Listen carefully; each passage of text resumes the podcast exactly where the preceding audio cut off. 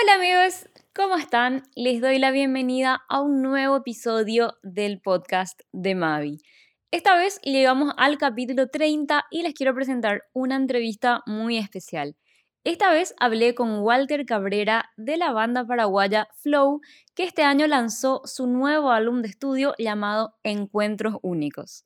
Con más de 20 años de trayectoria, esta banda es una de las más queridas del rock nacional y con Walter conversamos sobre toda su historia, desde sus inicios y todo lo que fueron pasando para lograr hacer lo que son hoy y seguir más vigentes que nunca. Así que les invito a disfrutar de esta entrevista con Walter de Flow.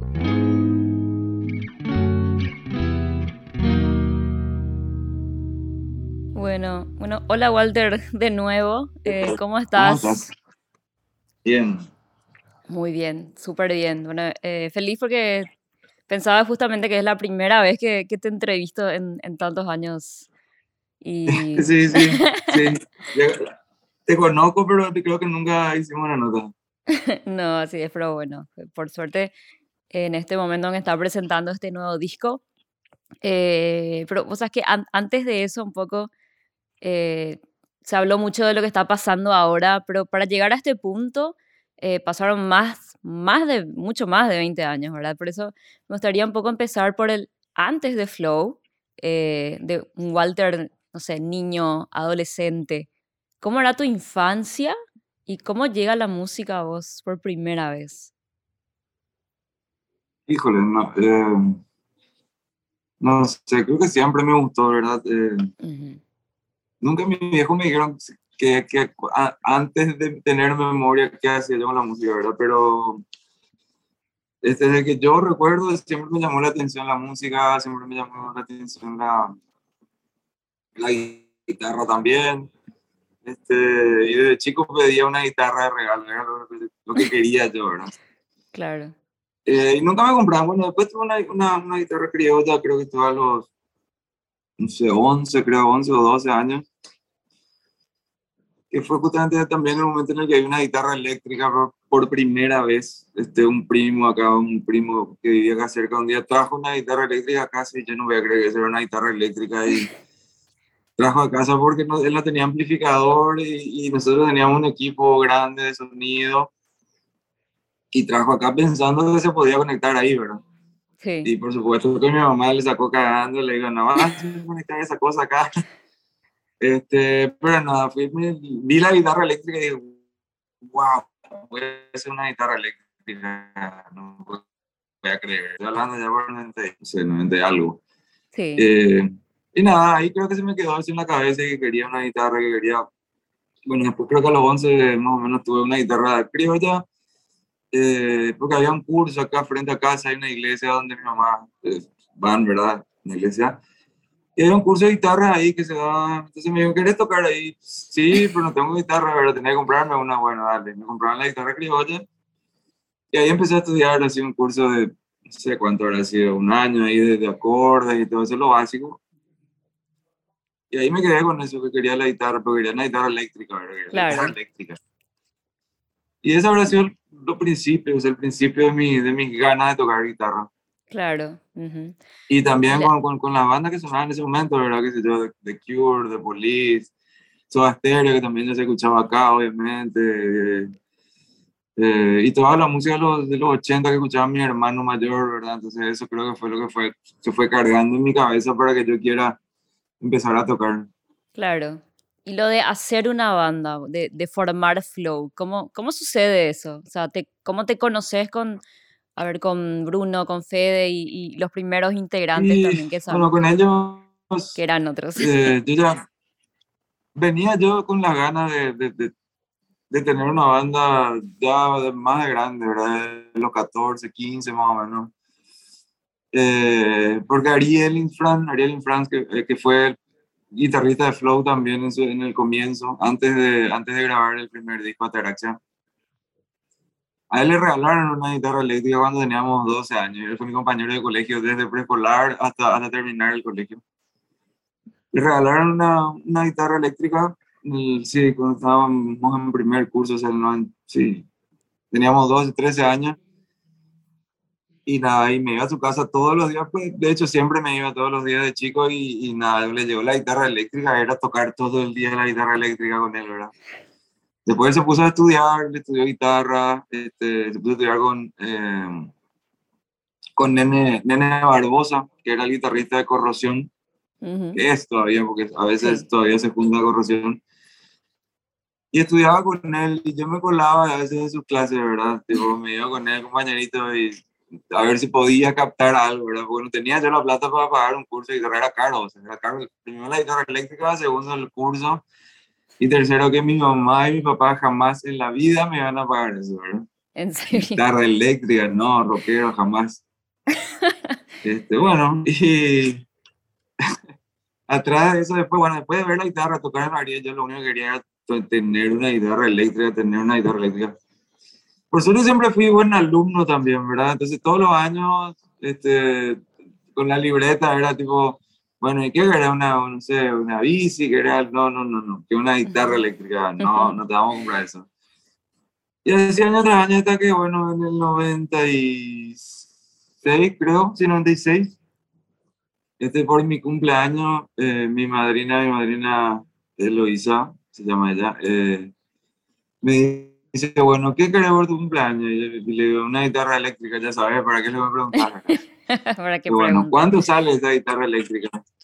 Claro, ¿cuánto sale esa guitarra eléctrica? Y nada, yo había investigado un par de guitarras que acá en Asunción había, no habían, habían pocas tiendas, creo que había una o dos. Y no tenían el modelo que yo quería, ¿verdad? Entonces llamé a Ciudad del Este, allá había una que me gustaba. Y en ese entonces costaba 500 mil, creo que costaba esa guitarra que yo quería. ¿Qué modelo era? Era una Ibanez RG 270, me acuerdo perfectamente. Esa una, tu Ibanez, primera. una Ibanez negra, una Ibanez negra, rockera, metalera. Eh, quería esa, esa guitarra, ¿verdad? Era, yo sabía era una, una serie económica, pero en, esa, en ese momento era como que las Ibanez eran bastante buenas todas, igual. Sí. Y creo que eran como 100 dólares, algo así, era ese, esa plata, ¿verdad? Sí. Eh, y mi madrina me dice, mira, yo no te puedo regalar la guitarra eléctrica, porque si yo hago eso, tu papá y tu mamá me van a odiar de por vida. Entonces, vamos a hacer una cosa, yo me voy a almorzar mañana contigo tu cumpleaños, ¿verdad? Como siempre, y te voy a regalar plata. Y vos andá y comprar la guitarra. Así fue la historia. Claro. Entonces, bueno, almorzamos en el almuerzo y bueno, acá está tu regalo, ¿verdad? Yo, ahora sí, eh, qué buena onda, y mi papá, a ver, ¿qué te regaló? Y yo, sí, plata. Ah, mira, eh, mucha plata te regaló, me dice, sí. Sí, ¿qué vas a hacer? No sé todavía, le dije, mentira, ¿verdad? Mentira, la al día siguiente, no, ¿qué al día siguiente? Creo que esa misma noche, yo ya esa misma tarde yo ya había llamado a la terminal, ya había averiguado cuándo salía un pasaje a Ciudad del Este, ya tenía todo, bueno, salí, era un viernes, eh, el bus salía, el, el que más temprano salía era a las 12, 12 y media de la noche, llegaba allá, o algo así, llegaba a las 6 de la mañana, 6 y media. Le llamo a un amigo, y ella había juntado un poquito de plata también, le llamo, le llamo a un amigo, le dije, "Che, acompáñame a Ciudad Este, teníamos, sí, tenía 17, 18 años, acompáñame a Ciudad Este que comprar una guitarra eléctrica. Bueno, me dice la super vago, ¿verdad? Salimos, nos fuimos, llegamos allá y me olvidé, o no sabía tal vez en ese momento que Ciudad del Este los sábados se abre a las 9 de la mañana. Ah, No había claro. un alma, tipo la película de western, así la bola de paja dando vueltas en, en Ciudad del Este. Y yo así, ¿qué pasa, boludo? Ciudad del Este no tiene que estar explotado de gente. Y le pregunta, ya, bueno, no sé, creo que una despensa, pregunta, sí, señora, ¿cuál- ¿por qué hay tan poca gente? No, los sábados acá, mi hijo, a las 9 de la mañana recién se empiezan a desprender, o sea, a abrir los. Ok, bueno, entonces nos vamos al centro, me voy a este local que hasta ahora creo que está ahí. Y miramos, ¿verdad? Y bueno, este no se abre, y nos sentamos afuera y desde la, desde la vitrina yo miraba a ver si veía la guitarra que yo quería. Y nos quedamos ahí tres horas hasta entrar y comprar la guitarra. Le dije, hola, yo soy igual de Asunción, no veniste mi guitarra, ¿verdad? Yo te llamé a pedir. Y bueno, tipo, terminó, listo, compré la guitarra. Volvimos a casa en el bus, ¿verdad? Era un bulto grande, la caja de cartón con la guitarra. Y el chofer me dice, tipo, bueno, vamos a meter abajo ese bulto. Me dice, ni cagando, No. va conmigo acá hasta que la guitarra". Ni en pedo. traje la guitarra acá, bueno, listo, llegué, no tenía ampli, por supuesto, no tenía amplificador de guitarra, tenía acento la guitarra, enchufé creo el equipo de sonido, ahí sí ya no calentó nada, empecé a tocar ahí nomás, bueno. Sí tuve mi primera guitarra y desde ahí que yo quería tener una banda. Igual ya tuve banda antes, así probando, ¿verdad? Desde con amigos, porque tocaba ya un poco más o menos la guitarra. Eh, y siempre eran bandas de, o de death metal o de algo así. Siempre era muy, muy, muy pesado, porque era lo que escuchaba un poco más en ese momento, ¿verdad? Y así, así empezó mis ganas y mi primera, mi primera banda de los 15, 16 años, sin instrumentos, pero con las ganas de, de, hacer este rock. Entonces, bueno, hasta que a los 18 tuve mi primera guitarra y ya pude tener mi instrumento. Dios mío, todo ese camino para, para llegar a, a, lo que es Flow, digamos que por ahí mucha gente no sabe. Bueno, y después viene el primer demo, que, que, es Despertar, ¿verdad? ¿Qué recuerdo tenés de, de, cómo grabaron ese material en, en, aquella época? Despertar, y bueno, no había muchas opciones tampoco acá. Yo ya... Eh, este, se empezaba, ya, ya, había un poquito antes en los fines de los 90 o mediados de los 90 ya tal vez ya había los, los, primeros estudios digitales, ¿verdad? Porque antes era, tener un estudio era complicadísimo, tenía que tener una consola, micrófonos, miles de, miles de, miles de cosas y de dólares en equipo. Sí. No era fácil grabar, no, no había estudios acá, estaba el de Luis Álvarez, creo, Tallil, que está todavía... Eh, no, sé, unos pocos, ¿verdad? Unos pocos, no, no recuerdo todos, pero Cerro Corá en el centro, que era más de folclore y cosas así. Aunque allí también, pero también hacían ciertas cosas con el rock. Entonces, bueno, teníamos que grabar, eh, este, ya era el 2000 realmente cuando íbamos a grabar eh, el demo. Y nada, teníamos, teníamos, teníamos un par de canciones, ¿verdad? Y, y, fuimos para grabar una sola porque era lo que nos daba la plata en ese momento. ¿Cómo fue? ¿Juntaron la plata? ¿Eh? Ustedes, ustedes juntaron la plata de sus bolsillos. Sí, sí, sí, de, nuestra plata, ¿verdad? Claro. ya tocábamos, ya tocábamos, teníamos ahí pequeños shows, pero ¿qué pasaba? Nosotros como que heredamos el público de Turkish Blend, ¿verdad? Sí. Y ya venía tocando del 90 y algo, 95, 4 creo. Y en la última etapa, bueno, eran todos skaters, entonces todos los, los, todos los skaters de la Plaza de las Américas, cuando eso, cuando eso, los skaters éramos los que estábamos ahí nomás, no habían otros skaters. Como hoy en día, que ya a veces yo me paseo por los barrios y de repente en una plaza veo 10 pibes andando en skate y yo, wow, cuando empezábamos nosotros, cuando yo patinaba no era así, éramos todos, los, nos conocíamos todos y bueno, y todo lo que yo conocí patinando, siguen patinando, ¿verdad? Eh, pero bueno, nosotros heredamos el público, el público skater que tenía Turkish Land, que era mucho, que era grande. Sí. Y entonces se, se, iban siempre a los conciertos. Si bien no en la medida que se iban para ver Turkish Land, se iba por lo menos un tercio de ese, de ese público. Con lo cual nosotros siempre podíamos ganar un poquitito de plata en los conciertos. Aparte de nuestros amigos, primos, compañeros de colegio de facultad, había gente que también se iba para vernos, ¿verdad? Y eso hacía que, que, si lo que llame la atención también Flow, ya con los demos, antes del demo incluso, ¿verdad? Ya, ya como, ¿qué, ¿por qué esta banda tiene tanta gente, verdad? Era un poco sí. la pregunta. Y, la, y las bandas más viejas, medio que no tenían una rabia así, ¿por qué? ¿Quiénes son estos para hacer esto, verdad?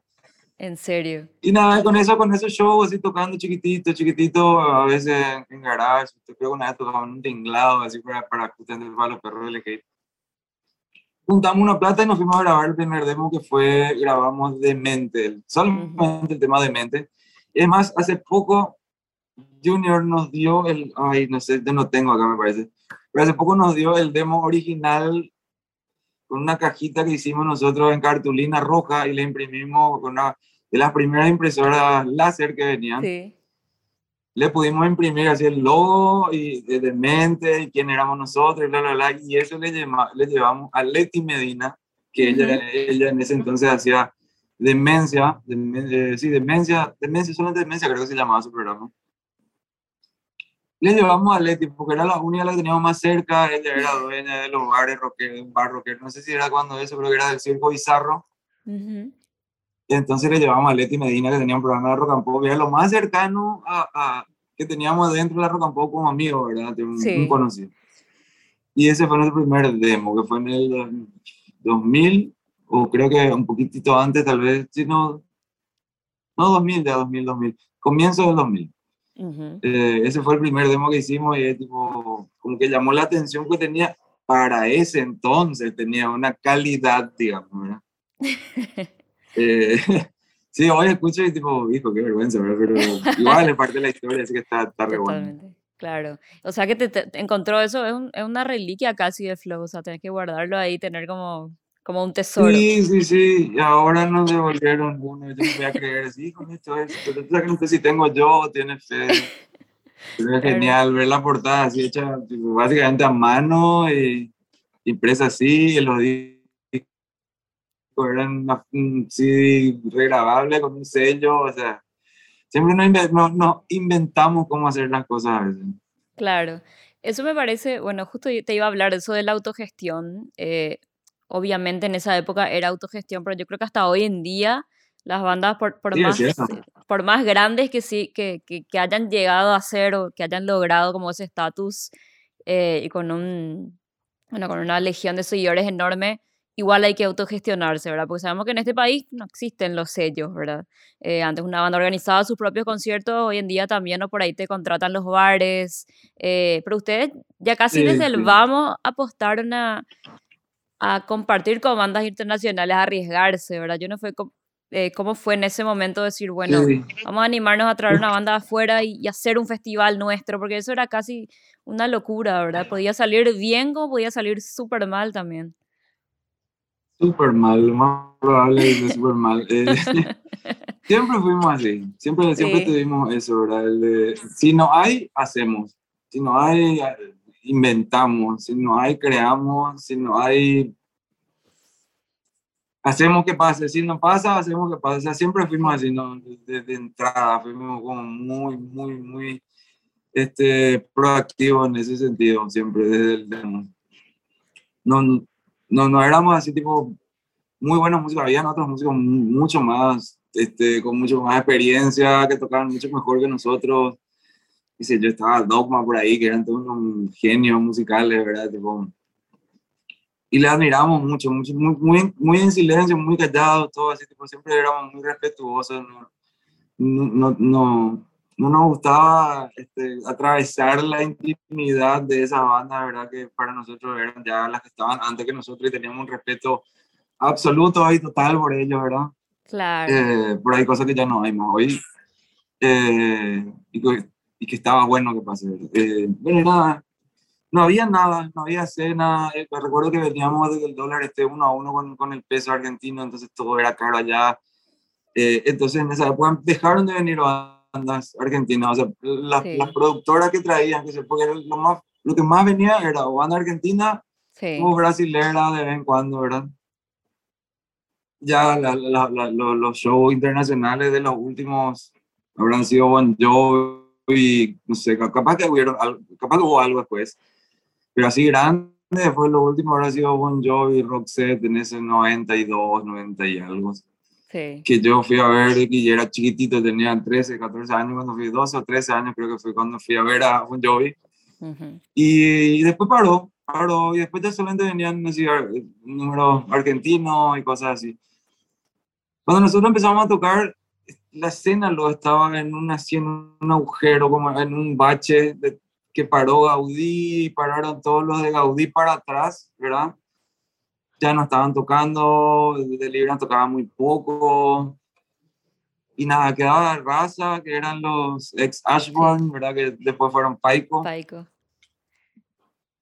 y enganchamos con ellos, ¿verdad? Porque éramos, nosotros hacíamos un metal un poco más nuevo, buscando algo como Korn, que era lo más nuevo de lo más nuevo, así era el estilo que acababa de aparecer en Estados Unidos y nosotros, wow, eso queremos hacer. claro. Eh, pero era por, por, lógica, ¿verdad? Por la, por la, eh, o sea, nosotros ya patinábamos, yo ya andaba en skate, tipo la, la, la ropa, la imagen era la misma que los skaters en ese momento, entonces era como una conexión natural para nosotros hacer eso, ¿verdad? Y nada, buscamos un poco de eso al comienzo desde la banda. Y, no, teníamos ese, público que te dije del skate también, entonces era, nos animábamos a hacer conciertos, ¿verdad? Tipo, a estar nosotros, tipo, nos íbamos junto a un señor que se llamaba Don Chacho, que era el que le alquilaba los equipos a todos los perros. Él te alquilaba dos parlantes grandes, gigantes, estaban los que eran sin marca te alquilaban un poco más barato, los que eran PB, que eran americanos, un poco más caros, y una consolita 8 canales o de 16 canales, que era la más grande, y depende de tu presupuesto, ¿verdad? Con todos los cableados y cuántos micrófonos querés, y, ¿sabes? Cuatro micrófonos, ¿entendés? Y así nos íbamos y hacíamos los shows, armábamos Mr. Jones, a veces en la casa de a los perros, en la garage de alguien. Y creo que ahí lo que aprendimos realmente a ser súper proactivos, ¿verdad? Entonces, en un momento de la cena, nosotros ya estábamos un poco mejor. Ya habíamos sacado el, demo, ya nos iba re bien, el demo, el demo completo, ¿verdad? Porque primero sacamos un solo tema que era de mente, después el, el demo se llamaba Despertar, que ya tenía cuatro o cinco canciones y ya no iba bien, sonaba ese demo, ya compitió, por ejemplo, en la rock and pop entre las bandas ya que ya estaban como el Templo, Deliverance, este, que ya tenían discos, entró ahí a la, a la, a la rock and pop como banda revelación, o, no recuerdo que lo mejor tema, no recuerdo qué era. Y estuvimos súper bien ahí, tipo, estábamos a punto de ganar por ahí, pero bueno, obviamente Deliverance tenía ya su trayectoria, pero quedamos claro. entre los tres primeros y para nosotros fue lo máximo. Claro. Era una banda con un demo, este ahí, era para nosotros, wow, ¿qué pasó acá? Y nada, empezamos a hacer conciertos, conciertos, y en un momento empezamos, como decías vos, dijimos, no viene nada a Paraguay, no hay nada con qué compararse, no podemos ver bandas afuera, no sé qué hacemos. Y había una banda que nos gustaba mucho, que era muy parecida a nosotros, que eran los Cabezones de Argentina. Y dijimos, pucha, yo creo que si le traemos va a explotar, boludo. O sea, no hay nada, y menos nuestro género acá, ¿verdad? Sí, sí, pegaría. Ellos ya habían venido a tocar con Turkish Land antes, entonces había como una conexión, podíamos conectar, ¿no? Es que como hoy que le busco en el Instagram, en el WhatsApp, y ay, le escribo y me va a responder, no. claro. Tenía que tener el número de teléfono del loco, ¿entendés? Y bueno, y conseguimos porque Turkish ya lo había traído, le, ya, le llamamos a César, César Andino, hasta hoy amigo, ¿verdad? De la casa también le llamamos, entonces, bueno, queremos traer, y dice, uh, sí, mira, nuestro caché, y ellos estaban súper bien allá porque habían quitado, claro. suele dejarme solo, que es la versión de esos estéreos de ellos que en ese momento sonaban todo el día en MTV, todo el día estaban súper fuertes allá. Y recuerdo, nos cobraron 500 dólares también, algo así, 500, pero el dólar ya estaba más caro cuando eso, no como cuando compré la guitarra. Claro. 500 dólares su caché, ¿verdad? Más los pasajes, más el hotel, eh, las comidas, venían como siete, seis, no, al final creo que venían cinco tipos, seis. Ellos en el escenario eran cuatro más dos personas, creo el manager y un sonidista. Nosotros no entendíamos, decía, ¿por qué no vienen los cuatro nomás? Boludo? Acá le vamos a poner sonidista, no, tenemos el nuestro, o sea, bueno, hasta que íbamos aprendiendo ahí con todo. Y nada, le trajimos a ellos y fue como que movió un poco el piso acá de, de, de, de conciertos y de ideas también, así tipo, era lo que queríamos nosotros, dijimos, alguien tiene que mover el piso y vamos a perder plata seguramente, pero no importa, vamos a hacer el show igual. Y agarramos, eso hicimos con el Buda, José Merced, eh, Fede Wagner y yo, los tres. Pusimos plata, yo trabajaba muy bien, recuerdo cuando eso ganaba medianamente bien y creo que el show en total nos salió algo así como ponerle 14 millones 100 mil guaraníes. Todo, el sonido, las luces, alquiler, flyers, afiches, eh, todo, todo, todo, todo nos salió 14 millones 100 mil guaraníes. Y, y, con las entradas recuperamos y ganamos creo que 300, 400, no, perdón, 500 mil perdimos. ah, Esa fue la que perdimos. Perdimos, eh, eh, sí, 500 mil perdimos. Entre los 350 mil cada uno, así que... si es que, lo, si es que lo, este, la gente de la aduana no eran tan hijos de mil, no hubiésemos perdido porque tuvimos que ir a buscarle a los cabezones desde Posada porque entraban por ahí. Claro. De encarnación y no le querían dejar pasar y se tuvo que pagar ahí una, no sé qué, un derecho. Coima. algo. Tuvimos que pagar. Si, si eso no, no pagábamos, hubiésemos ganado por lo menos 100 mil barney acá. Claro, totalmente. Bueno, y ahí empezó, fue... ahí empezó la, la, época de, de, Y después de nosotros ya alguien vio eso, creo que y se animó y después ya vino no sé qué banda después ya trajeron otro, después ya vino Versuit. Ah, no, la misma, la productora, eh, la productora, pero de, de, de mentira, era eh, Ojo de Pez, la, Sí. la agencia Ojo de Pez. En ese entonces estaba creando recién Panza Aguirre y su hermano Luli. Sí. Nos ayudaron con toda la parte del diseño gráfico, los afiches no consiguieron, alguien que nos imprima a mitad de precio, o sea, ellos vieron eso también. Creo que de ahí ellos sacaron la idea de traer a Versuit Vergarabat. Y lo trajeron el año siguiente, creo, algo así. Y le fue bien también. Y eso fue como que empezó una seguidilla de tipo, hey, Bram, pues está funcionando este show afuera. Y la gente empezó a traer otra vez show. O sea, nuestra idea principal funcionó y, y, giró la rueda. Claro, totalmente. Bueno, y como decís, eh, es como que empezaron a, llamar la atención. Eh, bueno, después ya sabemos, ustedes tocan el, en el Pilsen Rock, que es este mega festival, eh, ya con un disco de estudio bajo el brazo. Y, y, algo que también me llama la atención desde casi ese momento es, es como un éxito, se puede decir, ya de Flow a cinco años de, haber comenzado. ¿Y a qué factores por ahí vos crees que, que se debió como, o sea, hay como una apropiación, digamos, del, del, público con Flow? Porque para mí el fan de Flow es un fenómeno, ¿verdad? Que, que las banderas, las remeras, me atrevo a decir que son por ahí tatuajes. Muchos, casi, casi la única banda que, que, genera eso, ¿verdad? Entonces, o sea, pienso nomás en ese Walter niño que quería una guitarra y pensando en lo que vivís hoy, o sea, ¿qué representa para vos generar esto en la gente con, con tu música? Yo no sé si alguna vez en tu vida pensaste que, que iban a lograr esto con música hecha en Paraguay y que yo creo que se pueda hablar que, que es rock el famoso rock nacional, ese famoso sonido que tanto se habla, si existe o no existe. Entonces, generar eso que, que te genera a vos justamente?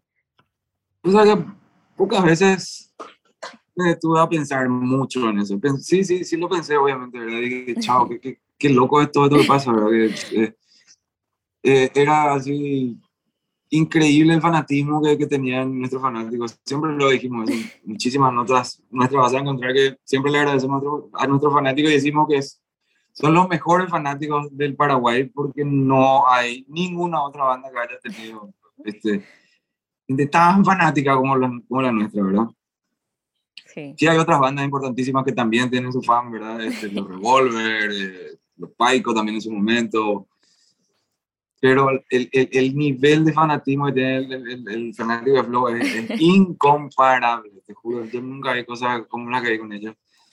Eh, de, de, viajar a, Pedro Juan Caballero, volver acá, irse, irnos la semana siguiente a, no sé, Concepción, y un grupo de gente estaba otra vez en Concepción, y nosotros, pero ustedes, yo pensé que ustedes eran de Pedro Juan Caballero, no, no, ah, ustedes son de Concepción, luego se fueron a Pedro Juan, no, somos de Asunción, pero nos fuimos a los dos, o sea, así, Dios mío. que nosotros esas cosas veíamos solamente con la renga en Argentina, claro. con el Indio Solari, o cosas así, no eran 200 mil personas ¿verdad? para ver la misa del indio, pero eran tres, eran cuatro, eran cinco, eran diez. Para nosotros era algo que no se podía creer, que nunca vimos en la historia de lo que nosotros conocemos la historia del rock paraguay. Sí. No vimos y no, no escuchamos nunca que alguien o alguna una nota que haya dicho de que alguien haya tenido fanáticos así. Claro. Y la primera que se notó en grande, en grande fue en el Pilsen Rock, ¿verdad? En el primero. Sí que bueno, ya, ya, nos iba bien, pero ya bueno, Revolver ya había tocado en el, en el Quilmes, ya había tocado en el Pilsen 1, ya nosotros a esos shows no nos llamaron. Y mira que ya nosotros ya teníamos, ya veníamos bien, ya habíamos tenido sí. el primer número uno del rock nacional, teníamos nosotros en la rock and pop. Nunca sí. una banda había sido el número uno en la rock and pop. Y nosotros lo logramos con, con Delirio, creo que fue. Sí, Delirio. Delirio fue nuestro segundo corte atrás. Sí y no nos invitaban, y nosotros estábamos, no, pues, ¿por qué no invitan? ¿Qué le pasa? O sea, porque hacemos un rock más pesado, no, no entramos, ¿qué es lo que pasa, verdad? Bueno, hasta que llegó, ¿verdad? El, el Pilsen Rock 2 y nos llamaron, dale, buenísimo, y bueno, ¿y a qué hora vamos a tocar? No, ustedes abren, ustedes son los primeros. ¿Qué? Tipo, los primeros, que nos ofendió un poco, ¿verdad? ok, dijimos, nos tragamos el orgullo, listo, dale, abrimos, abrimos, ya está, no importa, abrimos. Uh -huh. Y ahí fue cuando, bueno, llegamos a la tarde del show. Bueno, los Pilsen Rock son algo que ya, no sé si va a llegar a pasar de vuelta, pero en serio eran 80 mil o un poquito más de personas que nunca más se llegó a esa convocatoria, ¿verdad? En. Sí. Y bueno, nosotros abríamos. Bueno, listo, abríamos. Eh, no sé, cuando llegamos, luego todo el mundo decía, boludo, ¿ustedes vieron la cantidad de remeras de flow que hay afuera? Y nosotros decimos, remera, ¿cómo? Flow, usted te ganó una fortuna en ese perro. No, nosotros nunca hicimos remera de Flow, ¿verdad? ¿cómo que remera de flow? No, hay muchísimas remeras de allá afuera. Tipo, esperaba un poco, entonces yo salgo por un costado y miro y en serio así yo voy a ponerle que todavía en unas 15 mil, no sé cuántas, 15 mil, no, sabría calcular, porque vi desde abajo y no entendía muy bien. Eran las, nosotros teníamos que trabajar a las 5 de la tarde. Y eran como las 4 cuando ya llegamos nosotros, 3 y media, 4. Y había un poco menos de gente, ya estaba entrando, iba entrando gente, iba entrando. Pero cuando yo fui a mirar, me estuvo un poco así, y en serio habían de las de 10 mil, tenían como 100 remeras o más remeras de flores, el logo de Flow, porque es súper identificable, ¿verdad? Sí. me bajo del escenario o sea, y le digo a los perros, che, boludo, ahí afuera hay un montón de gente con remeras de Flow, no puedo creer, esto le decía. ¿Y cómo hicieron? No sabíamos, no sabíamos de dónde era remera. Y sí, ahí fue que empezamos a, entender, o sea, a sentir que había algo raro, que, pasaba algo un poco más fuerte de lo normal, ¿verdad? Y, y nada, y así fue creciendo eso.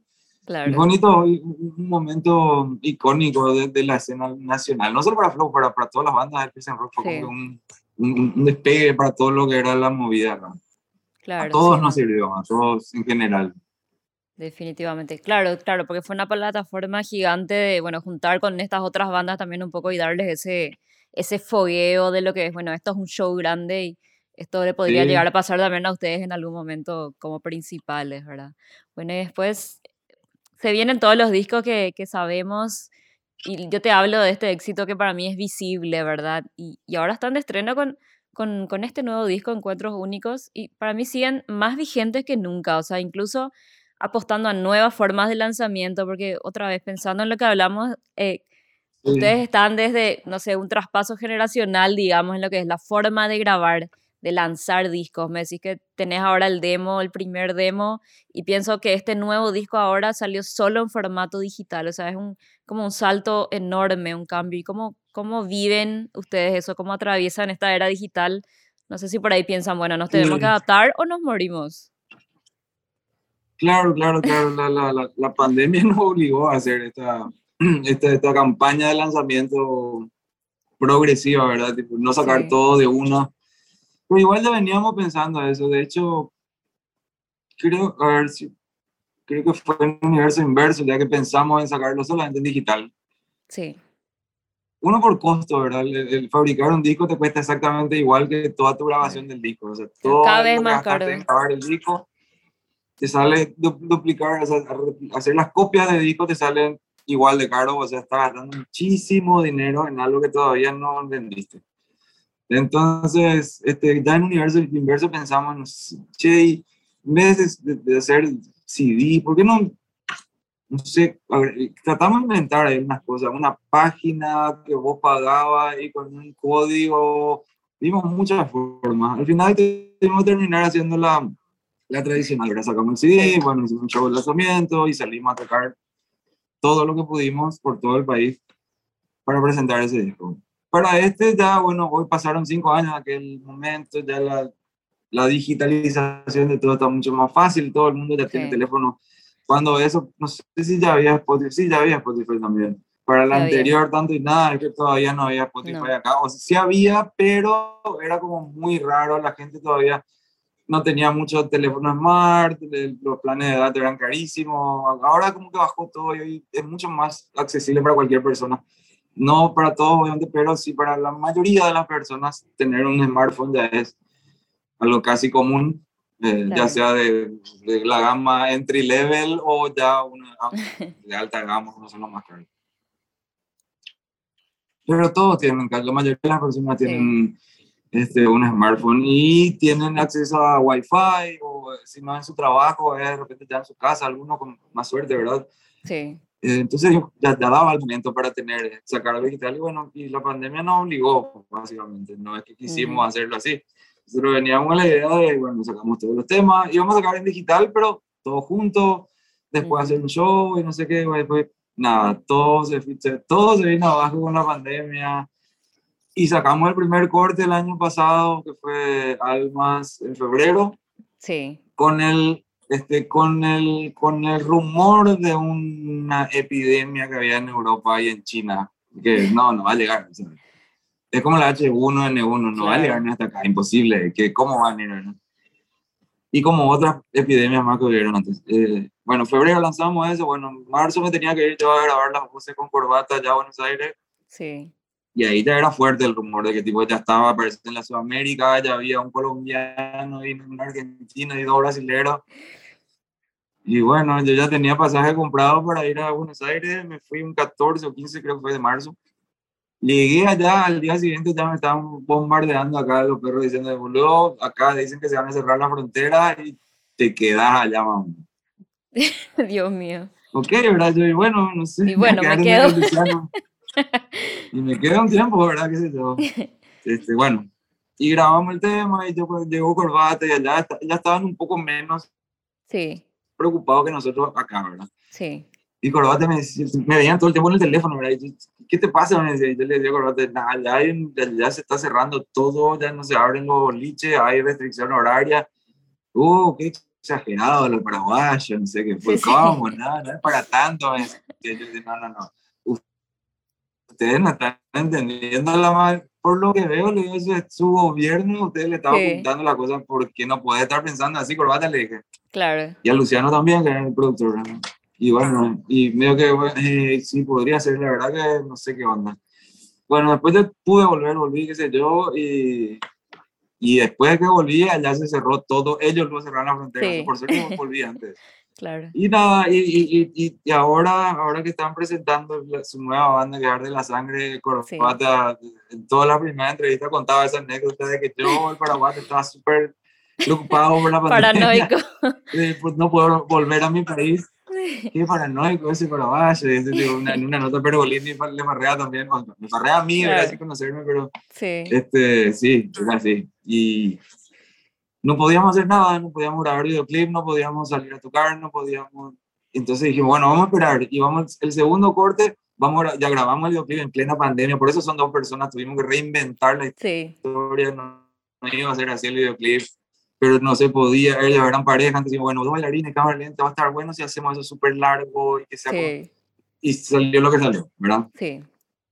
Bueno, y eso dijimos, bueno, ¿cuándo lanzamos? Ya teníamos en marzo ese videoclip, o mayo, máximo mayo, o abril. ¿Y cu- cuándo lanzamos? No, ahora no se puede hacer nada, tolerancia cero, no se puede salir, no, nada. Lanzar en julio por ahí a ver qué pasa. Capaz que ahí ya está mejor. Dale, julio. Julio la misma cosa, sacó, salió ese single y nos dimos cuenta que no iba a cambiar la cosa. Bueno, vamos a ver diciembre qué pasa. Dijimos, listo. Llegamos a diciembre, nada. En diciembre, bueno, saquemos el tema con corbata, hagamos un videoclip con él, tal, listo. Sí. Eso salió en febrero de este año, creo. Y ya nos dimos que este año tampoco íbamos a pasar nada. Ahí ya, ahí ya sabíamos fehacientemente que este año no iba a pasar nada. Entonces dijimos, bueno, ¿cómo lanzamos el disco? Sacamos nomás en digital, no vamos a poder salir a tocar a defender nada. No, bueno, por lo menos que dure más, dijimos, tipo, saquemos Claro. uno cada 15 días. En principio pensamos cada, cada uno por mes, pero no, son nueve temas. El disco va a terminar Claro. saliendo en el 2022 recién. Claro. Y ahí calculamos más o menos un tiempo coherente y, saca- y fue uno cada 15 días y empezamos a sacar y ta, ta, ta, ta, hasta sacar el último corte que es Romper con el Silencio que salió hace Ujú. una semana. Claro. Y, y nada, que ese sí también es un corte, los otros son los temas que están en el disco, ¿verdad? Que completan Claro. un encuentro único. Todos podrían ser cortes, depende cómo le elijas, ¿verdad? Pero en realidad los cortes fueron... Romper con el silencio fue el primero que elegimos como corte en realidad. que Tendría que haber salido primero, pero por qué sé alguna estrategia pensamos bien dijimos, bueno, Almas está bien ahora, suena un poco más el flow de antes, capaz, así que vamos por ese lado ahora. Claro. Y nada, y por eso quedó a romper con, con el silencio como el último corte. Ahora estamos preparando el videoclip la semana que viene, creo que empezamos a grabar.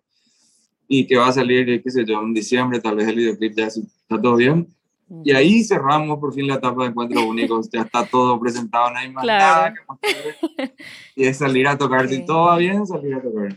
Fue bastante largo realmente el, el proceso. Entonces, bueno, eh, otra vez Sí. acordándome de, de eso que decís, que cuando ustedes empezaron eh, y que hablaste hace rato, había un deseo también de, de muchas bandas de hacer cosas. De hecho, bueno, ya había anteriormente bandas consolidadas rock con sus grabaciones, pero no siempre fue fácil eh, sonar en las radios. eh, o por ahí sí, si encontrabas una persona, ¿verdad? Como que sé yo, Micho Oliva, por ejemplo. Yo no sé si vos crees que hoy en Sí, día pero, sí, pero Micho Oliva era el más exigente de todos. sí, sí, pero ¿crees que hoy en día sigue siendo así de difícil o, o es más fácil? O sea, No, no, por ahí, para es ustedes, o sea, mucho más fácil. Claro, ustedes ya son conocidos, ponele, ¿verdad? Pero pensando, no sé, en las nuevas bandas, ¿vos crees que es como democrática, digamos, la rotación en las radios? No, tanto como democrática, no. No, no, no. Hay una, hay una selección, digamos, sé yo, no sé, no sabría decirte exactamente qué es lo que hace, pero sí hay muy buenas bandas. hoy en día hay muy buen nivel en las bandas que empiezan ya, ¿verdad? O sea, el nivel de- con el que nosotros comenzamos, ya no veo bandas así, ¿entendés? O sea, ya, ya arrancan mucho mejor, porque ya hay mucho más conocimiento también, ¿verdad? Claro. Este, nosotros fuimos aprendiendo en el camino, ¿verdad? Sí. A grabar y, y los ingenieros que nos grababan a nosotros practicaban con nosotros porque tampoco era que tenían experiencia.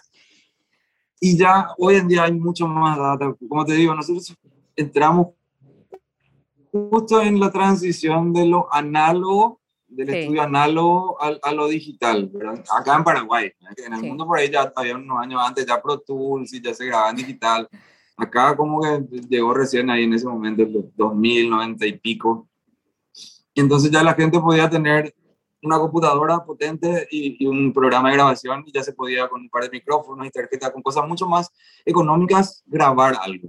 Sí, Y ahí empezamos todos a aprender juntos, me parece. Hoy en día ya con casi 15, 20 años de, de, de, de DOS digitales, ¿verdad? De, de, estudios caseros, de home studio. en- La gente ya sabe y hay miles de tutoriales para hacer miles de Sí. cosas que hoy en día te, te ahorran muchísimo camino para llegar al sonido que uno quiere. claro. Entonces, nada, hoy en día las bandas arrancan en un nivel mucho más alto que cuando nosotros arrancamos. Ujú, Y, y antes era mucho más difícil entrar también a sonar en un, en un medio. Para nosotros que éramos rock pesado, eh, la única que tal vez se animaba a poner nuestras cosas era la rock and pop. Sí, Y, y sí, y así pasó, ¿verdad? Pero no, no, no, nosotros nunca arrancamos con, nuestro, con nuestros temas pesados. O sea, nuestros cortes, todos, en todos los discos, siempre fueron las baladas. ajá, Siempre, tranqui. en todos los discos. Menos en Universo Inverso, que arrancamos con En Mil Pedazos, que justamente fue ese, le digo. Todos nuestros discos anteriores, el, el tema, el primer single era un tema tranqui, baladita, o tema más tranqui del disco. Sí, En este tenemos el al revés, salimos con el más denso de todo, y bueno, hicimos así. claro. Eh, pero no, el, mira, graba, sí, hoy yo creo que ya les es más fácil. Hoy suenan Sí, hay muchos programas en la rock and pop y en otras radios ya que tenían apertura, ahora ya hay. Y también hay otros estilos de banda también que antes no habían, Sí. ¿verdad? Antes eran o pop o rock, era lo que más decía, o metal, metal directamente, ¿verdad? Hoy en día hay bandas de trap, hay bandas de reggaetón, solistas, dúos, eh, un montón de estilos que se hacen acá y se hacen todos muy bien. sí, Y hay medios para eso, para esos Ujú. estilos hay. Lastimosamente para el rock y para todo género un poco más underground, un poquito diferente, que no sea tan popular, sigue siendo la rock and pop la única, ¿entendés? Claro. Hasta hoy. Sí, lastimosamente es así. Aparte de un que otro programa en algún que otro medio del interior eh, o de, de- de alguna otra ciudad que tiene por ahí un programa semanal de dos horas de rock, ¿verdad? claro. Sigue siendo la rock and pop, pero hoy en día también es más fácil igual entrar a la rock and pop. Antes, primero Michel Lía tenía que escuchar, si él ya no le gustaba entrar, tenía que saber que tu, tu demo se iba a quedar guardado para siempre ahí. Y te lo iba a decir otra vez, Michel, no, no era tan así tipo, de, y mira, eh, le falta mucho a esto, te decía, tendría que ponerle ganas aquí, acá en la grabación, porque mira que la batería suena un culo, tu guitarra suena un mosquito, o sea, él te decía las cosas, te decía, Sí. te decía, y eso estaba bueno. Claro, y con nosotros también. fue automático, escuchó se, dio, y se dio cuenta que no era, o sea, que intentamos hacer lo mejor posible y él se dio cuenta, no estaba bueno, no, él sabía que no estaba bien, pero se daba cuenta que queríamos estar bien. Claro, totalmente. Entonces, bueno, pues fue como que nos dejó pasar, por así decirlo. claro, bueno, Nos eso que sí pasar también. y, y, sonamos. ¿Cómo, te cómo? decía que esto que decís que, bueno, sabemos que con la era digital es fácil ponerle, cualquiera puede grabar y poner una canción a consideración del mundo, es así súper sencillo, Obviamente. pero igual yo creo que tiene que seguir habiendo ese criterio, o sea, que, que vos decís que es imprescindible para que una banda pueda como sobresalir así de- en un mar de propuestas que hoy en día hay así muchísimo y que al final son los factores Sí, que, que hacen que esa banda conecte con la gente, o sea, algo tiene que sí, haber sí, también. Exactamente. Sí, no, hay, hay, hay- hay que ser muy autocrítico también. Este, nosotros siempre fuimos muy autocríticos en todos los sentidos. Con nosotros mismos fuimos muy exigentes. Y no somos músicos virtuosos ni músicos estudio. Este, no, de hecho, debemos ser de los peores músicos de la escena hasta hoy, me no, parece. no, Eh, pero eso sí, así. en proactividad no, pues, sí, porque yo sé lo que tocan los perros, yo sé lo que, lo, lo que estudiaron, lo que se rompió en el culo, y, y nosotros por Sí. ahí no, nosotros fuimos directo al, al grano, queremos tocar, queremos hacer música, inventar, crear. Eh, y siempre fuimos cara, cara dura y perseveramos Ujú, muchísimo, este, y creo que por eso logramos todo lo que hicimos. Claro. Pero nada, yo creo que hoy en día es, es mucho más fácil, pero a la vez hay mucha más competencia también. Y tener que esforzarte otra vez el triple para poder llegar. Y siempre está el mito de que, eh, no, si no sos chongo de no sé quién, no vas a tocar ahí o no vas a sonar allá. De repente me parece ya una excusa nomás para no ponerse las pilas y hacer bien las cosas como tienen que Ujú, ser. O sea, nosotros no somos de familias de dinero, o sea, somos gente normal, clase media, estándar. Este, y nada, y no somos, como te dije, tampoco somos músicos de, de, de estudio, no somos súper nada. Somos unos caraduras y nos pusimos las pilas en hacer lo mejor posible para nosotros todo. O sea, desde la música, la foto, la imagen, todo. O sea, siempre trabajamos así del día uno. O sea, no, no hay, no hubo descanso, no había cumpleaños, no había nada. O sea, Flow era lo Sí. primero en nuestra cabeza y, y, y creo que esa fue la metodología que nos trajo hasta donde estamos hoy, ¿verdad? O sea, no hay secreto, hicimos todo lo que teníamos que hacer este, lo mejor posible. Nada más. Totalmente. Bueno, y justo pensando en eso también, eh, decís to- todo el esfuerzo que lleva hacer esto y por tantos años, algo que, que por ahí se ve un poco hoy en día, sí, si bien hay muchas propuestas, es como que comienzan y terminan, ¿verdad? Y pienso otra vez en el tiempo, o sea, ¿qué es lo que hizo que, o sea, humanamente y como grupo de personas ustedes se, se mantengan unidos por tantos años? Y cómo hacer sobre todo que en, en cuatro cabezas el norte siga siendo el mismo para todos, ¿verdad? Porque es mucho tiempo y son Sí. así épocas y pasaron familias, algunos ya tienen hijos y cómo hacen para seguir tan vigentes y queriendo siempre lo mismo. Es re- eh, sí, es re difícil, no, no quiere decir que nos hayamos peleado mil veces o que tal vez yo no haya pensado en salir, ni que a ninguno de ellos también lo haya empezado en algún momento, ¿verdad? Claro, decir acá se acaba Eh, Flow. pero nada, tanto como te digo, hicimos tantas cosas desde, el- desde que comenzamos, pero tantas cosas que la gente no tiene ni idea, o sea, es muy simpático a veces leer, no, ellos es lo mismo siempre, ya traen los festivales, ellos no mm, luego porque son amigos de fulano, ahora que estoy en la Rock and Pop, imagínate, no, él porque está en la Rock and Pop, pero las, las historias que yo ya escuché de nosotros, yo no llegué a, sentarme al lado de un tipo que él me estaba contando en un grupo de amigos, en un bar, que él me conocía a mí, ¿entendés? Y yo me fui con una amiga y nos sentamos en la mesa de, de- de unos locos que eran amigos de él, que no me conocían sí, Y el tipo empezó a hablar, de, no sé cómo llegamos y terminamos hablando de Flow y el tipo, yo le conozco a ese abuelita de Flow, yo salía con él porque él era amigo de no sé quién, salíamos todo el tiempo y es súper creído el tipo. Y nosotros estábamos hablando como hacía dos horas, re buena onda ya. Y cuando empezó a hablar así, mi amigo le iba a decir tipo algo y yo le dije, no, no, no, déjale que hable, déjale que hable. Ese tipo, no, un asqueroso esto, y empezó a tirar mierda sobre mí. Vos sabés que, historia, ¿verdad? Historia. Vos sabés que hizo una vez, no sé qué, ya no me acuerdo ahora. pero Esto, esto, bla, bla, bla, bla, bla. Y yo me cagaba de risa porque, hija, ¿cómo alguien puede estar inventando algo de alguien que no conoce solamente por el hecho de cagarle al otro tipo? claro, Yo no podía sí, creer eso, no, no entraba en la cabeza. Entonces le digo a mi socio, ya después, bueno, ya está, ya está, ya me reí suficiente. Le digo, venga al baño, cuando me vayan a decirle que yo soy el vocalista de Flow.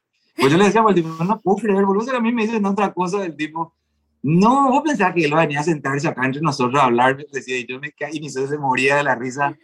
Le digo, bueno, le digo, decirle una que soy yo cuando me voy a Y cuando volví del baño, el tipo ya se fue, se fue, ah. se fue. No, no, no, no se quedó ni siquiera a encararme a decir algo, nada, se fue. Y así escuchamos miles de historias hasta hoy, ¿verdad? Y, y siguen las historias de que no, porque si vos no solo amigo de fulano no vas a sonar. Tal vez es así, porque vos, o sea, nosotros hacemos el Flow Rock Fest, es uno de los primeros festivales hechos por una banda nacional. Lo hicimos nosotros también, y se llama el Flow Rock Fest, empezamos en el 2007. Y sí, ahí entran nuestros amigos o la gente que nos cae bien, o la gente que vemos que, que, que, que, está rompiendo el culo como nosotros pensábamos. Esas son las tres condiciones para tocar en el Ferro Fest. que sean gente que bien son primero, primero que nada, las cosas que están rompiendo, que están esforzando, lo cual no quiere decir que esté sonando en radio, puede estar sonando en radio, pero nosotros vemos que te estamos moviendo y decimos, esa banda se merece un espacio para tocar con un sonido de la gran puta, con luces de la gran puta y que, que, que se muestre hacia a un público más grande. Claro. Sí, hay amiguismo. Claro hay amiguismo. ¿Quién te va a sea, Es como decir, vos le conoces a alguien hoy y el tipo, no sé, la semana que viene es tu cumpleaños y el tipo te, te putea porque no le invitaste a tu, a su, o sea, vos le invitaste a tu primer circo a tu cumpleaños, ¿verdad? No le invitaste al tipo que te saludó, le has pasado en, en tu oficina. Bueno, es la misma cosa en la música. O sea, uno se junta con la gente que es más afín a uno. Claro. Y quiere hacer cosas con esa gente, no con la gente que te, te, está tirando bardo todo el día afuera. Sí. Me pasó hace poco que en una entrevista dije algo, me dije, me parece que las bandas nuevas son muy conformistas. Y lo sigo pensando. Un sector de, de, de, un género particular que tiene una movida, donde hay un género que tiene, es una movida muy fuerte, que es el punk. Se enojó un muchacho de una banda que, que, no hace falta nombrar, pero bueno, buenísima onda. Se enojó, puteó, posteó, pero dentro de todo con respeto, ¿verdad? Ya después los comentarios que siguieron de afuera, ese, ¿qué vas a ver? ¿Qué es lo que dice un acomodado? No sé qué, él no entiende lo que es el rock si yo no entiendo lo que es el rock de la calle y empezar de cero, o sea, yo creo que alguien más entienda más. Claro. Porque realmente nos rompimos el lomo haciendo las cosas y haciendo que pasen y que existan cosas para esta escena. Claro. No, no lo hicimos con esa finalidad, ¿verdad? Pero terminó siendo así. Obviamente que lo hacíamos por nosotros, ¿verdad? Pero, claro. Y nada, pero hay miles de cosas que se hicieron y está, está más fácil, pero a la vez tienen que saber cómo entrar. O sea, no entres todo agrandado porque tu banda es lo máximo y que vos le estás llevando el descubrimiento del, del, siglo al de la radio. Anda nomás y acercate y decirle, hablar. Si tenés, si tenés algún, alguien de prensa que te pueda ayudar, mejor, ¿verdad? Pues esas son cosas que ya con los años no me en la, en la música que... O si tu manager es muy bueno tiene buenos contactos, te va a ser más fácil entrar seguramente. O sea, hay miles de formas, pero nunca te piches porque no te pasa. claro. Yo recuerdo cuando me fui la primera vez que me fui con el demo, ah, me fui a Santa Mónica, y cuando asistí, me fui a Venus, hablé con el director, que, y el tipo me, me, miró así me dijo y me dijo, ¿qué es esto? ¿El rock nacional? Eso nunca va a funcionar en este país. Me dijo, agarró, puso mi, mi demo sobre la mesa y me, me deslizó así, pack, se me cayó en el pecho y me dijo. Y me dijo, dedícate a otra cosa, el rock nacional nunca va a existir, me dijo el dueño de Venus. Y acá estamos. Cinco años después, él estaba haciendo los Pilsen Rocks donde nosotros éramos lo, tipo, lo máximo. Y le dije en una reunión técnica donde estaba el jefe de la policía, el jefe de los bomberos, todas las bandas, todos los medios estaban ahí. Le dije, porque no, porque acá en Venus nosotros apoyamos a la escena nacional, no sé, me levanto con eso. ¿Vos te acordás que en esta misma oficina me tiraste mi demo por mi pecho y me dijiste que me diga otra cosa? Bueno, qué gusto estar acá y que ahora esté diciendo eso. Le dije, gracias, y me senté otro. me encanta, me, da todo pirite, juro, pensar en ese momento. Qué grande, en serio.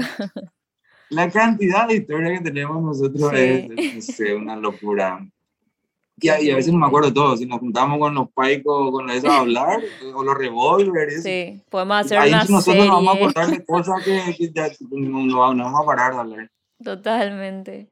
Bueno, Walter, yo te agradezco muchísimo realmente. Como así, hay un montón, pero bueno, el, el, tiempo siempre es un poco traicionero. Yo quería como tocar todas estas así a grandes rasgos y, hablar un poco del, del, nuevo disco, pero te agradezco mucho tu, tu tiempo y también, o sea, el, te agradezco por, por la música paraguaya, el trabajo que hicieron y nada, muy contenta realmente de poder hablar contigo por primera vez y, y sacar todo esto re lindo que me Muchísimas contaste. gracias, gracias a Muy, vos. y muy feliz muchas gracias. realmente. No, y, pues, no sé si te dije lo que querías escuchar, pero yo también cuando hablo, te hablo, hablo, hablo, hablo, y se me va la cosa. No, Este, totalmente, reci. no, Muchas gracias, nada, ojalá que, que sigan haciendo música. me llamás y, y hacemos, así que Muchísimas gracias, que, que sigan hasta, no no sé, más. hasta siempre. Pero estamos con un disco nuevo, así que estamos súper contentos de, de Mm, tocar canciones nuevas y ya y quedaron un montón todavía que, que tal vez se terminen grabando también, o sea, como te digo, o sea, lanzamos este material y nosotros ya estábamos, ya estábamos pensando, así, bueno, y si seguimos ya componiendo con las canciones que dejamos, o sea, la- está esa gana, o sea, yo creo que por lo Claro, menos un disco más llegamos, por ahora eso es lo que pienso. No, claro. porque en serio, o sea, cansa, cansa. Aparte, el Ujú. estilo que nosotros hacemos requiere mucho del físico, de estar, este, ojalá lleguemos a ser como los Rolling Stones, tener 70 años, estar en un escenario. No importa que sea en un bar acá, pero estar tocando sería genial. Eh, ojalá Ujú. podamos, pero Ojalá que sí. nunca se sabe. Por ahora estamos y, y a disfrutar del disco nuevo Ujú. y de canciones nuevas. Ojalá que sí, que tengamos flow hasta, hasta muchísimo más. Así que, Walter, muchísimas Ojalá. gracias. Que tengas un, Gracias, gracias. un lindo resto del día. Igualmente, que estés bien. Cualquier cosa, las órdenes. Gracias.